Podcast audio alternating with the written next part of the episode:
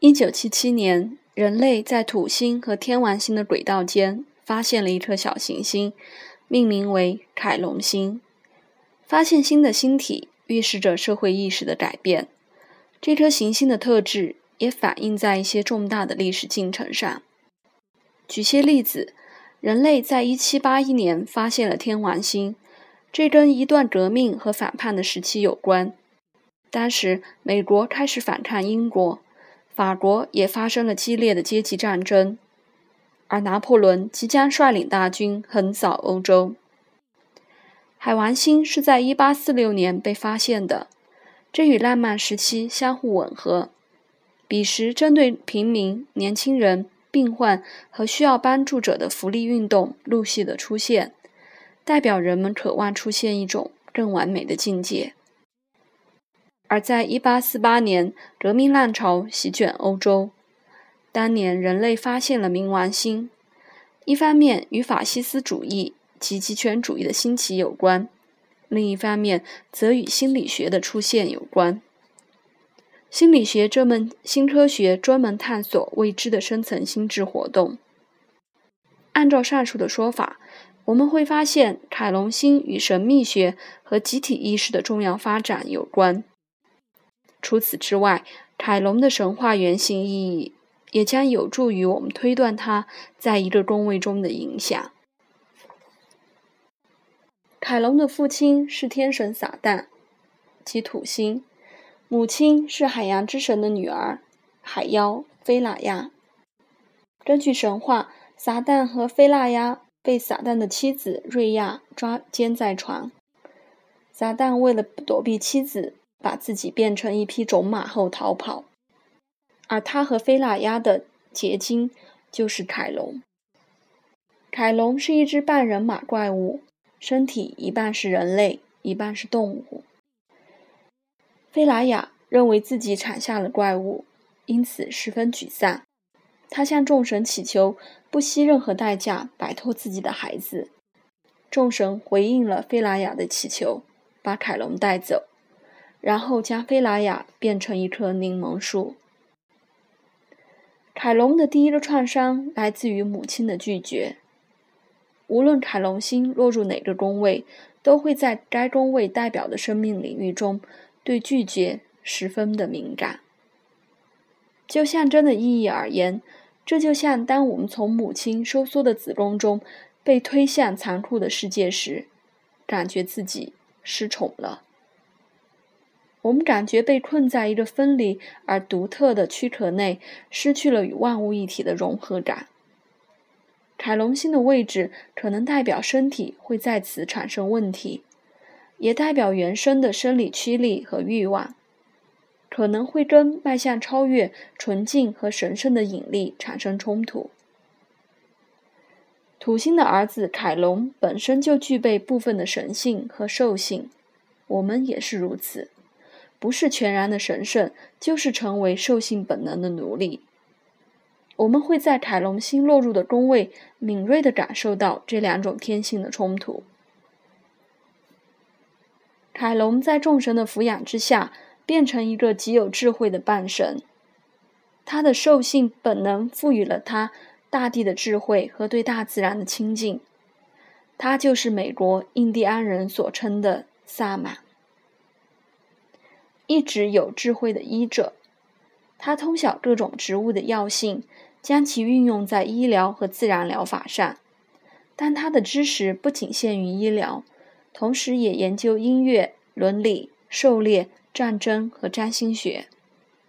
关于凯龙超凡智慧的故事远近驰名，因此许多天神和人间的居高位者都把自己的子女送来接受他的教育。他变成了天神子女的养父，教导杰森、赫拉克勒斯、阿斯克勒和阿基利斯、阿基里斯等等。伊夫·杰克逊在一场关于凯龙星的精精彩演讲中提到，凯龙主要传授的课题是战争和医疗。由此看来，凯龙精通一门制造创伤、再治愈创伤的艺术。我们可能会在凯龙星落入的宫位中受到一些伤害或遭受破坏，但也可以获得一种敏锐的觉知以及自觉性，让自己能够进一步的去帮助或了解他人。杰克逊认为，凯龙星的发现与心理治疗的兴起和流行有关。所谓的心理治疗，是在治疗的过程中揭露痛苦的心理创伤。在许多医者和治疗师的星图中，凯龙星都位居强势的位置。凯龙会帮助人成为一位英雄，他不只传授生存的技能，同时也灌输文化和伦理的价值。他的学生不仅善于生存，同时也能在为国家或更大的整体服务时创下丰功伟业。我们不仅可以在凯龙星所在的宫位相关的领域中教导他人，同时也能展现自己英雄式的潜力。我们可以在这个生命领域里超越平凡，却又不会与现实人生失去联系。凯龙星在土星和天王星之间不规则的运行，暗示了两种法则。首先，他们可以在现有的成就所能接受的范围之内，实际的运用天王星大胆又创新的创洞见和揭示。凯龙星会将本能与智慧结合，也就是说，在凯龙星所在的宫位中，我们可能具备了创造和直观能力。但又可以兼顾务实性。在一半，在一场半人马狂欢作乐的派对中，赫拉克勒斯用一支毒箭误伤了凯龙的膝盖。这种毒来自于致命的九头蛇怪物许德拉。凯龙即使用自己的灵药，也无法治愈伤口。我们从这个故事中发现了一个有趣的现象。伟大的医者因为一个连自己都无法治愈的创伤饱受痛苦。我发现，在许多残障者的星图中，凯龙星都占有显著的位置。残障者往往能透过接受他人的服务，体会到人生的意义。很显然，最好的治疗师通常都能觉察到自己的心理缺陷和精神官能症。心理学家阿道夫·古根鲍尔在著作《权力和助人的行业》中提到，病人的体内都有一位医生，而医生的体内也有一位病人。一位治疗者如果越能感受到自己的痛苦和弱点，就越能帮助病人找到体内的治疗者。众神为了奖赏凯龙提供的服务，赐予他永生不死的礼物。凯龙因此陷入一种怪异的处境，既不能治愈自己的创伤，也不能死去。最后，他终于找到了一个解决的方法。普罗米修斯曾经从众神的手中偷走了火，因此遭受到处罚，被众神打入地府。必须有人取代他在地狱的位置。他才能落祸事。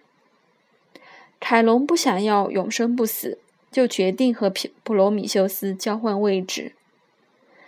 由此看来，凯龙和普罗米修斯都是需要彼此的，而这也代表了两种不同智慧的结合。凯龙拥有大地的智慧，能够将这智慧运用在更高的层次；普罗米修斯则是从众神的手中。偷走了象征创造性愿景的火，并将火应用于人间。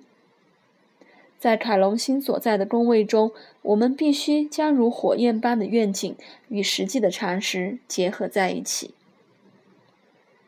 凯龙选择了死亡，他接受死亡的必然性，甚至井然有序地安排死亡，所以可以和平又高贵地面对这件事情。有些人受到伊丽莎白·库伯勒罗斯的看法有所启发，接受了死亡和准备死亡这些概念。凯龙对死亡的态度，以及对健康、治疗和教育的广博知识，都是我们这个时代的表征。现在就凯龙星所主宰的星座下定论，还为时过早。由于凯龙星是半人马。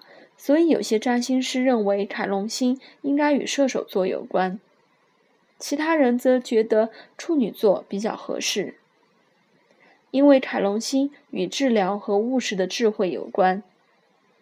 现今电脑科技和统计研究方法的进步，也有助于评估凯龙星的重要性。